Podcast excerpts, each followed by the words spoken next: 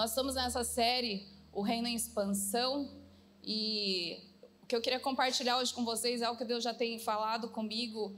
Foi até engraçado que foi durante um culto, eu estava aqui no domingo e Deus foi colocando algumas coisas no meu coração, eu fui anotando, é, durante, foi até durante o culto mesmo, durante o segundo culto, e eu fui anotando e deixei lá no caderno anotado, e no fim, exatamente isso acabou virando essa palavra. Eu quero falar hoje sobre a expansão do reino como um estilo de vida.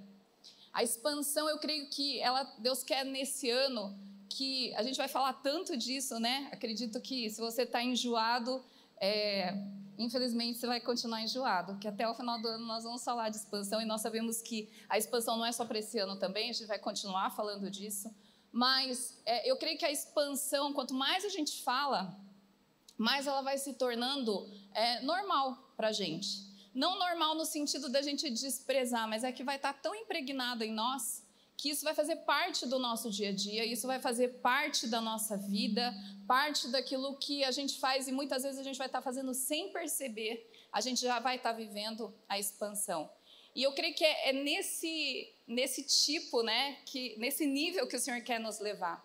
A gente viver a expansão como parte da nossa vida como parte do nosso estilo, não, não algo que eu, eu paro e fico assim conscientemente, agora eu vou expandir, um, dois e já. Não.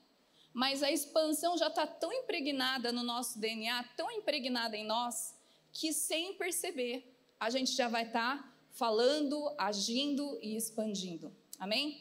É, o que eu queria falar hoje é nessa vida de expansão, da gente expandir o reino, por onde a gente vai. Uma história que eu, eu sempre conto, e, e, eu gosto dela é, porque mostra que Deus usa qualquer um. Foi, acho que, a primeira pessoa que eu evangelizei do meu jeito. Foi a tia Maria. Nem sei se ela está aqui hoje. Ah, a tia Maria está aqui. Ó. Fica em pé, tia Maria. Uma salva de palmas, tia Maria. então, há 45 anos atrás, a tia Maria era minha professora do maternal. Eu era aluna dela e e como Deus faz as coisas, né? Deus me tirou de uma escola, que minha mãe me pôs numa, numa escola, e nos primeiros dias eu só chorava, e minha mãe não conseguiu me deixar na escola, porque eu só chorava, a escola era assustadora. Eu lembro dessa escola até hoje, tenho imagens, assim, eu tinha três anos, gente, mas Deus já tratou comigo no SOS, tá, tô bem, tá? Tô tão bem que até trabalho em escola. Mas eu lembro que foi assustadora aquela escola. E minha mãe viu que aquela escola não ia dar certo para mim. Era uma escola muito grande, com alunos grandes também. Até hoje, eu acho todo mundo muito grande, mas imagina eu com três anos. Todo mundo era gigantesco, né? E aí minha mãe, sabiamente, dirigida pelo Senhor, certeza, ela me colocou na escola que a tia Maria trabalhava. E ela foi minha professora. E três anos, né, gente? O que, que você faz? Você vai lá na escola para tomar lanche, para brincar, para fazer círculo, quadrado e triângulo, né? E é amassar papel crepom. E, e, eu lembro que num momento lá tinha as músicas. E a tia Maria cantava as músicas que ela sabia, né? E daí ela cantava falou assim: não eu, não, eu não quero cantar essa, não. Eu quero cantar aquela lá da minha igreja. E ela assim, mas eu não sei. Eu falei: não faz mal, eu te ensino. Ó, repete, né? E eu fiquei ensinando a tia Maria a cantar as músicas da igreja. E num dia minha mãe tava, foi buscar, né? Todo dia minha mãe ou meu pai iam me buscar.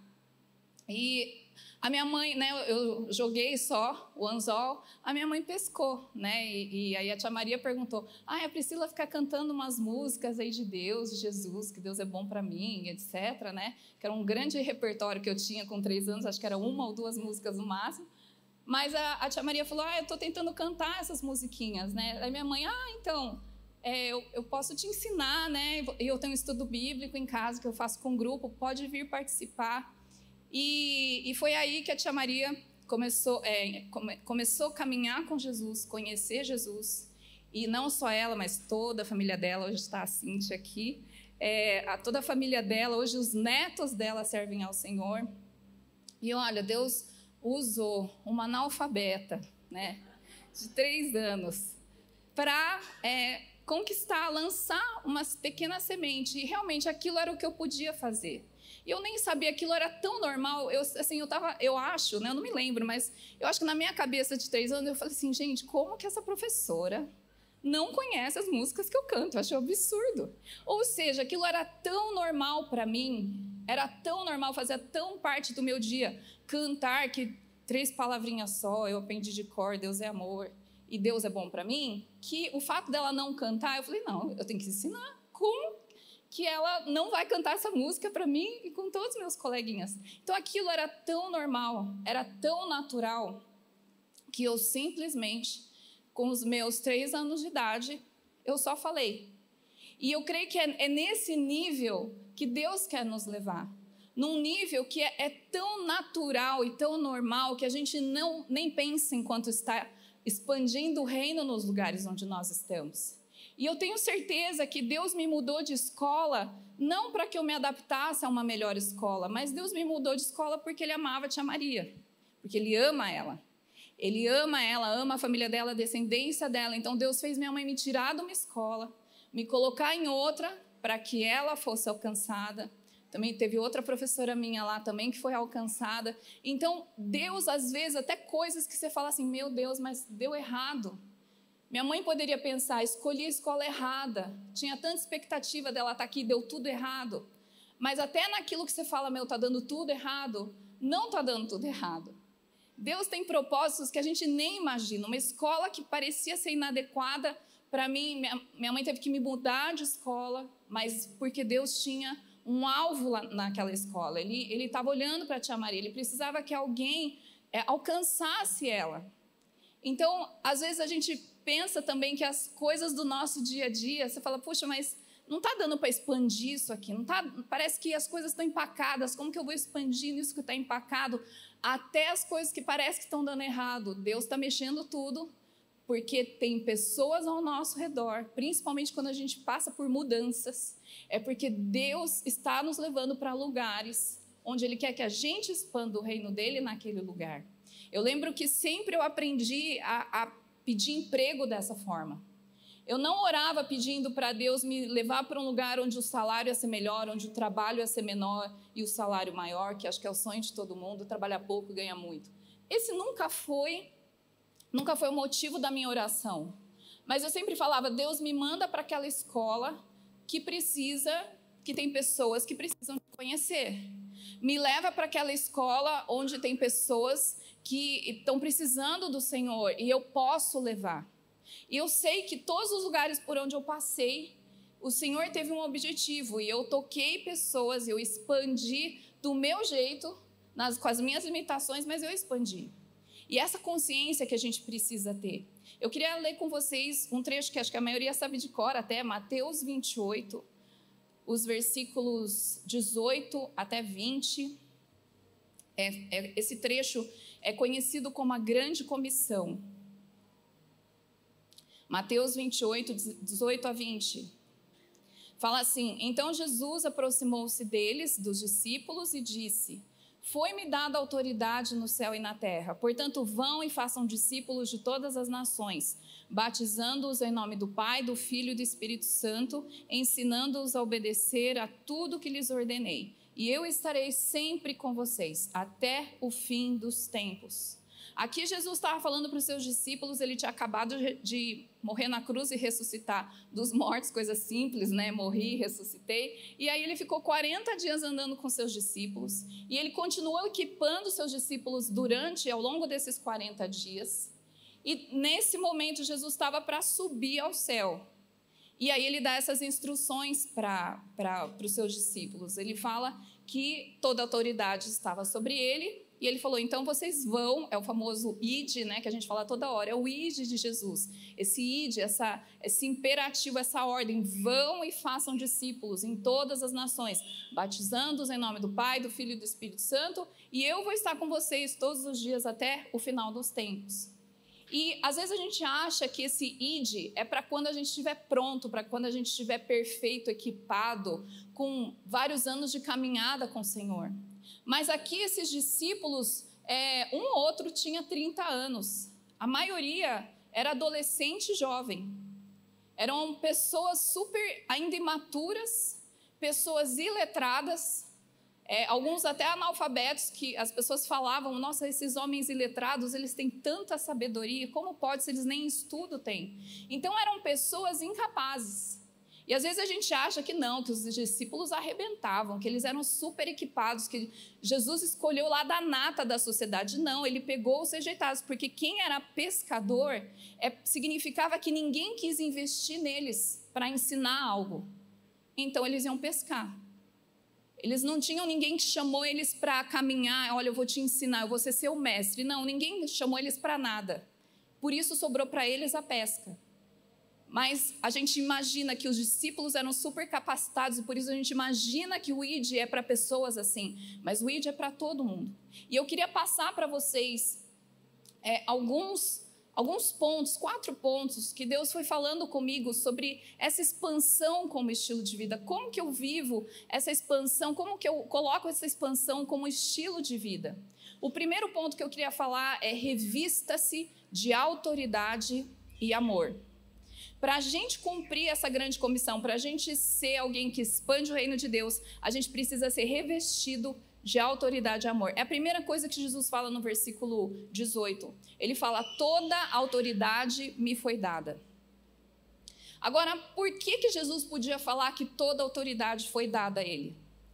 Porque ele, como diz João 3,16, porque ele amou o mundo de tal maneira que ele deu a sua vida em obediência a Deus, para que todo aquele que nele crê não pereça, mas tenha a vida eterna. Jesus amou tanto o mundo que ele deu a sua vida para resgatar o mundo. E quando ele fez isso, ele tomou das mãos do diabo as chaves da morte e do inferno, que tinham sido roubadas do homem lá no jardim do Éden, quando o homem pecou.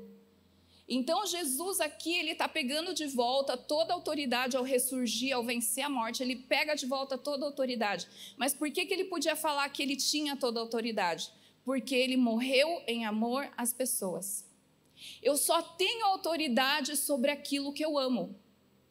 Eu não posso ter autoridade sobre algo que eu não amo. Eu só posso ter autoridade sobre aquilo que eu amo. Quando você vê Paulo falando aos Efésios no capítulo 5, no versículo 22, ele fala assim: mulheres, esposas, sejam submissas aos seus maridos. Os homens casados digam amém. Mas, ó, ficaram com medo, né? Que vocês sabem que vem depois. Mas é palavra de Deus, gente, eu concordo com isso, tá? Mas, no versículo 25 de Efésios 5, fala assim: E vocês, maridos, amem as suas esposas, ó o nível agora, como Cristo amou a igreja. Tá vendo, Breno, onde você se meteu? Como Cristo amou a igreja e a si mesmo se entregou por ela. Então, o marido, ele vai ter autoridade sobre a esposa porque ele ama. Se ele ama a esposa como Cristo amou a igreja e a si mesmo se entregou pela igreja, é claro que nenhuma esposa vai ser burra de nos submeter a um homem desse, que ama desse jeito, que dá a vida desse jeito. Então a autoridade eu tenho quando eu amo. Eu só tenho autoridade sobre aquilo que eu amo. Jesus amou tanto o mundo a ponto de dar a sua vida, e por isso ele pode falar: toda autoridade me foi dada. Em Colossenses 3,14 fala: revestivos do amor, que é o elo perfeito. Eu preciso, para ter a, a grande comissão, para decidir como estilo da minha vida, eu preciso amar. E quando eu amo as pessoas, eu estou sendo revestida de autoridade. Jesus, quando ele estava com as pessoas, vários trechos nos evangelhos falam que Jesus olhava para a multidão e ele se compadecia delas ele tinha compaixão. Alguns trechos falam: Jesus, movido por íntima compaixão, fez tal coisa, curou o cego, curou o paralítico, atendeu aquela mulher. Porque ele se movia em compaixão. Então, quando eu me movo em compaixão, e compaixão não é dó, compaixão é amor em ação.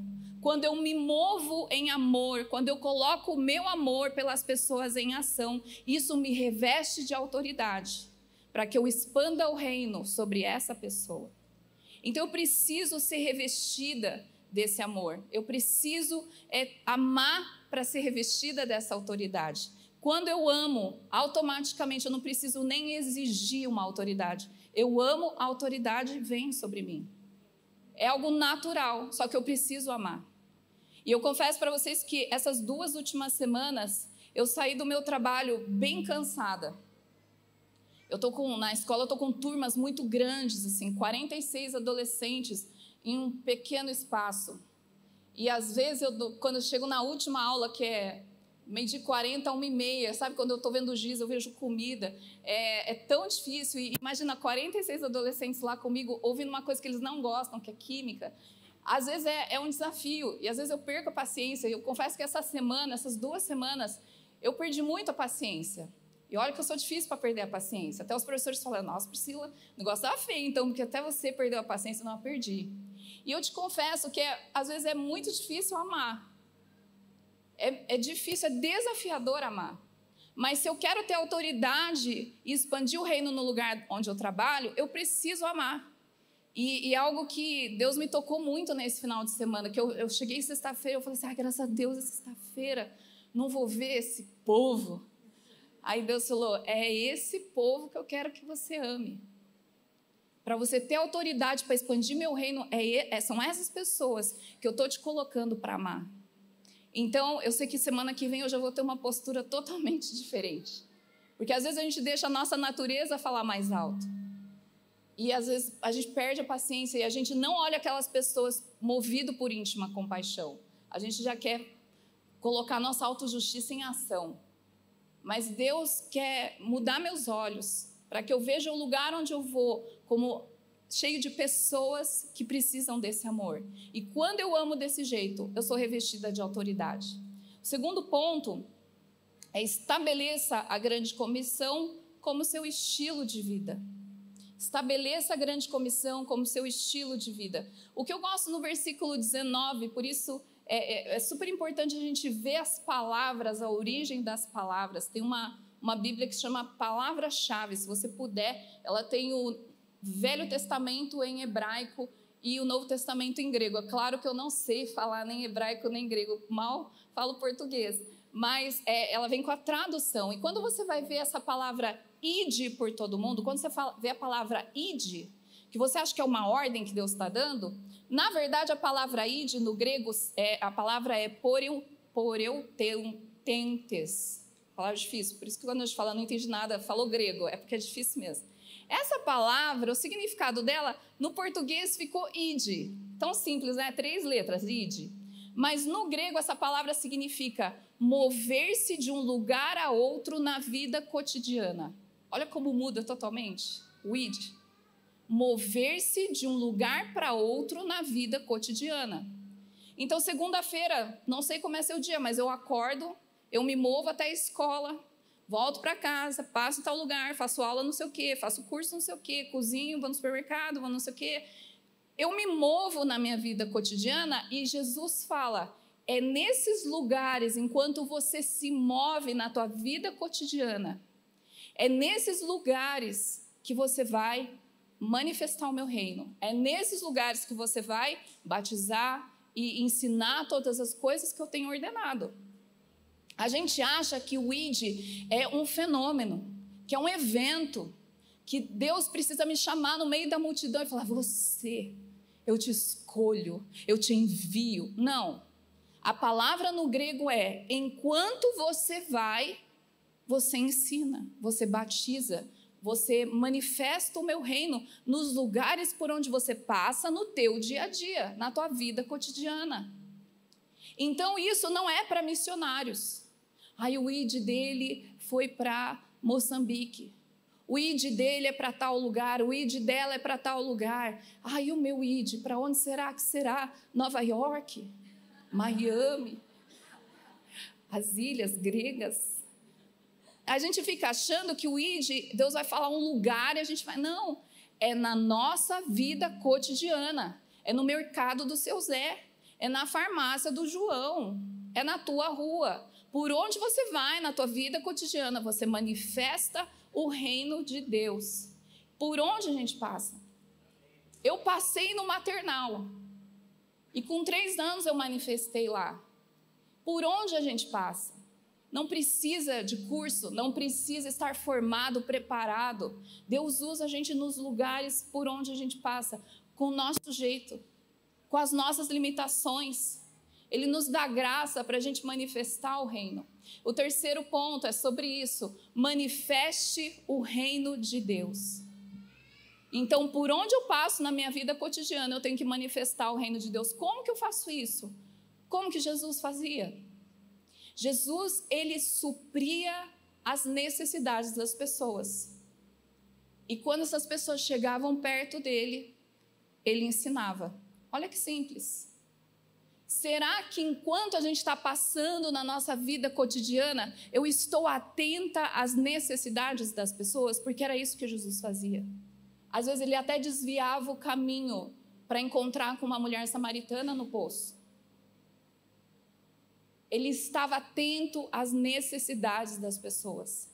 E as necessidades das pessoas, às vezes, vai ser uma oração, às vezes vai ser dinheiro, às vezes vai ser um presente, às vezes vai ser um abraço, às vezes vai ser tempo, cinco linguagens do amor, tempo de qualidade que você vai ter com uma pessoa. Você vai fazer diferença na vida dela, às vezes vai ser um abraço, um toque físico. Às vezes vai ser uma palavra de afirmação, uma palavra de encorajamento. Às vezes vai ser um serviço que você vai fazer por ela, sem ela merecer, ou às vezes sem ela pedir. Às vezes vai ser um presente que você vai dar para ela, que vai tocar ela de uma forma que ela nunca vai esquecer. Supra as necessidades das pessoas, mas para isso a gente tem que estar atento à necessidade do outro. E muitas vezes na nossa vida cotidiana nós vamos de lá para cá, de cá para lá, por quê? Porque a gente está precisando resolver as nossas necessidades, não é verdade? E a gente precisa estar atento às necessidades das pessoas ao nosso redor. É assim que eu manifesto o reino. E quando as pessoas são supridas nessa necessidade, quando elas estão nesse momento de gratidão, é nesse momento que, com sabedoria, eu ensino a palavra. E ensinar a palavra não é assim, olha, hoje nós vamos decorar o primeiro mandamento. Não é isso. É ensinar com teu exemplo. É explicar por que você faz certas coisas, por que, que você escolhe algumas coisas e por que você não escolhe outras coisas. Isso você vai estar passando valores. É, é, muito importante a gente aproveitar essas oportunidades. Eu lembro que uma vez, muito tempo atrás, eu acho que era 2007 por aí, eu estava escrevendo na lousa, estava de costa para os alunos, isso é um perigo, mas eu estava. E aí eu escutei uma conversa eu escutei uma conversa assim: nossa, sério? Era brincadeira do copo? E o copo andou? O espírito era bom, o espírito era ruim? Então eu falei. Aí eu fingi demência, continuei escrevendo na lousa, né? Para ouvir tudo que eu podia, né? Eu nem sei o que, como eu escrevi, mas eu fiquei só pensando na. Aí terminou. Aí eu, né, naquela cara ingênua: o que vocês estão falando? Ai, professora, você não sabe. Foram lá no cantinho da escola, fizeram brincadeira do copo. E o espírito, eu falei, era bom ou ruim? Não, ele falou que é tudo bom. Eu falei, ah. Aí eu já fiz isso, eles já ficaram assim. Por que você acha que não é bom? Não, conta tudo. Aí o espírito falou que não sei o que, não sei o que, não sei o que. Nossa, da hora, professora. Você acredita nisso, professora? Eu falei assim, acredito. Eu só, eu não tenho certeza com quem vocês estão falando. Que pode ser com um demônio, né? Como assim? Aí a aula de química acabou, né, gente? Aí comecei a falar. Eu falei assim: não, eu acredito nessas coisas. Só que eu, eu não bato papo com Satanás, né, gente? Tenho mais o que fazer. Eu bato papo com o Espírito Santo. Eu converso com Jesus. Às vezes eu quero saber alguma coisa, eu pergunto para ele: para que, que você vai pedir um copo? E aí eu comecei a falar. E falei 40 minutos. E fiquei falando, falando de Jesus, falando do que eu, do que eu acreditava. Aí eu falei assim: e se você quiser saber mais de Jesus, você pode me procurar. Três alunas vieram me procurar. As três alunas, encurtando uma história, as três alunas nasceram de novo, foram batizadas, fizeram curso de novo membro, se tornaram membros da igreja. Hoje, duas já são mães. Elas são líderes, uma é líder de casa, a outra é líder de adolescente, não aqui, em outras igrejas. Porque eu fiquei atenta a uma conversa besta. E aí eu fui aproveitando aquela situação. Teve uma outra situação de uma professora que sofreu um sequestro relâmpago. Eu fiquei sabendo porque dela faltou na escola e eu mandei uma mensagem para ela. Eu falei: "Tá tudo bem, fiquei preocupada, eu soube que você sofreu um sequestro relâmpago, como foi?" E eu nem sei como seria isso. Eu sou tão devagar que esses relâmpagos às vezes eu nem pego quando eu vejo, ai, fui sequestrada. Eu sou meio devagar. Ela era espertona. Então ela me contou tudo o que aconteceu. Eu falei assim: nossa, que muito preocupada com você. Você está bem? Você está precisando de alguma coisa? a necessidade das pessoas. Eu podia muito bem não falar nada. Foi comunicado no nosso grupo pequeno lá dos professores. Ah, fulana foi sequestrada, mas está tudo bem. Ok. Não, eu escrevi para ela, falei, tá tudo bem mesmo com você? Você está precisando de alguma coisa? Aí ela começou a conversar e uma pessoa que não ama a Deus, não serve a Deus, e ela falou assim: Eu tenho uma pergunta para te fazer. Como você sente a presença de Deus? Ó a pergunta. Eu achei que a pergunta é: faz um pix para mim. É, e a pergunta era: como você sente a presença de Deus? Aí eu falei assim: ah, é como. Sabe quando você senta do lado de alguém, você sente até um calorzinho, porque a pessoa encosta? É isso aí, só que sem ninguém do seu lado. Ela, então Deus estava comigo no banco de trás do meu carro quando eu fui sequestrada. Porque eu senti exatamente isso que você falou. Você está sensível à necessidade das pessoas e você usa essa situação para falar quem Deus é. E aí eu falei, então você já sabe como é.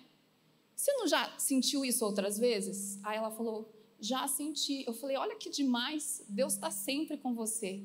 Você pode sentir isso a hora que você quiser, é só prestar atenção. E depois disso, várias vezes ela falou: Priscila, eu senti hoje de novo. E eu senti hoje de novo. Então a gente precisa estar atento às situações que estão ao nosso redor. Às vezes é alguém que fala: ai, que dor de cabeça. Você, ah, Neusaldina. Ah, não pode fazer propaganda. Remédio.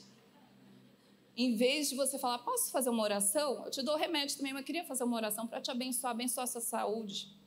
São coisas pequenas, como o caixa de supermercado fala, não fala, gente? Sempre estão falando, geralmente reclamando. A gente pode semear alguma coisa. É na vida cotidiana. A gente vê as pessoas ao nosso redor e a gente vai fazendo diferença. Isso é manifestar o reino. E o último ponto, usufrua da parceria de Cristo. Versículo 20 fala: Eis que estou com vocês todos os dias, até a consumação do século. Eu gosto de uma frase, uma expressão que o Ed Silvoso fala no livro Eclesia. Ele fala que não é grande comissão, é grande parceria.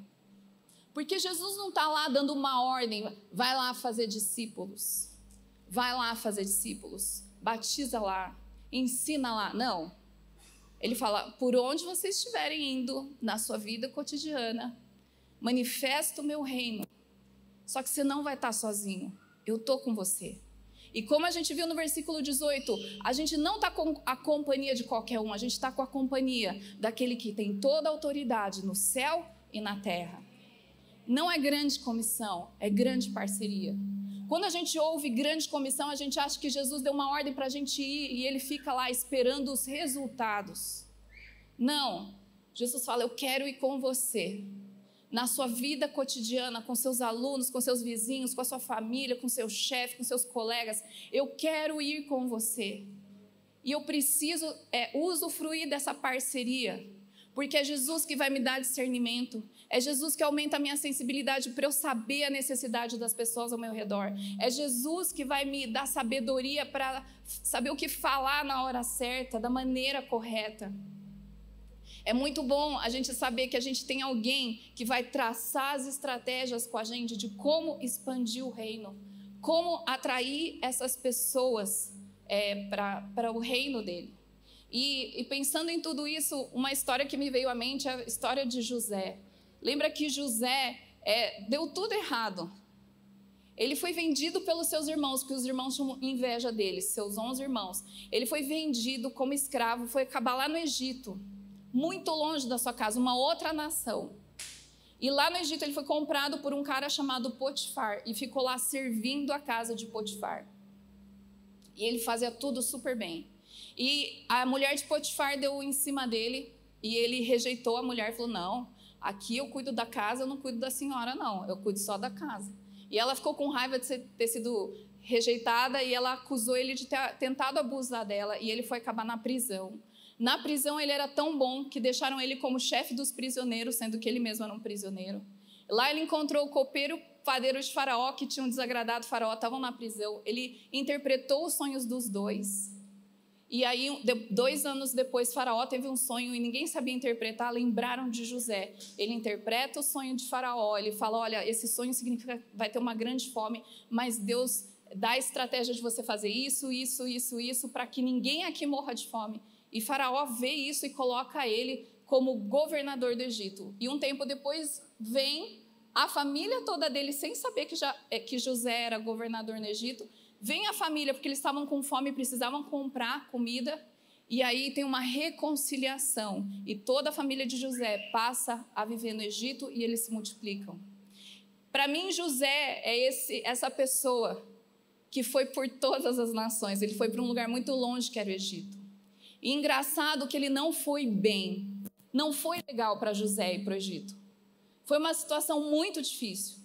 E às vezes a gente está passando por situações muito difíceis que a gente não imagina que Deus está nisso, porque Ele está te levando para tocar pessoas que precisam do amor dele.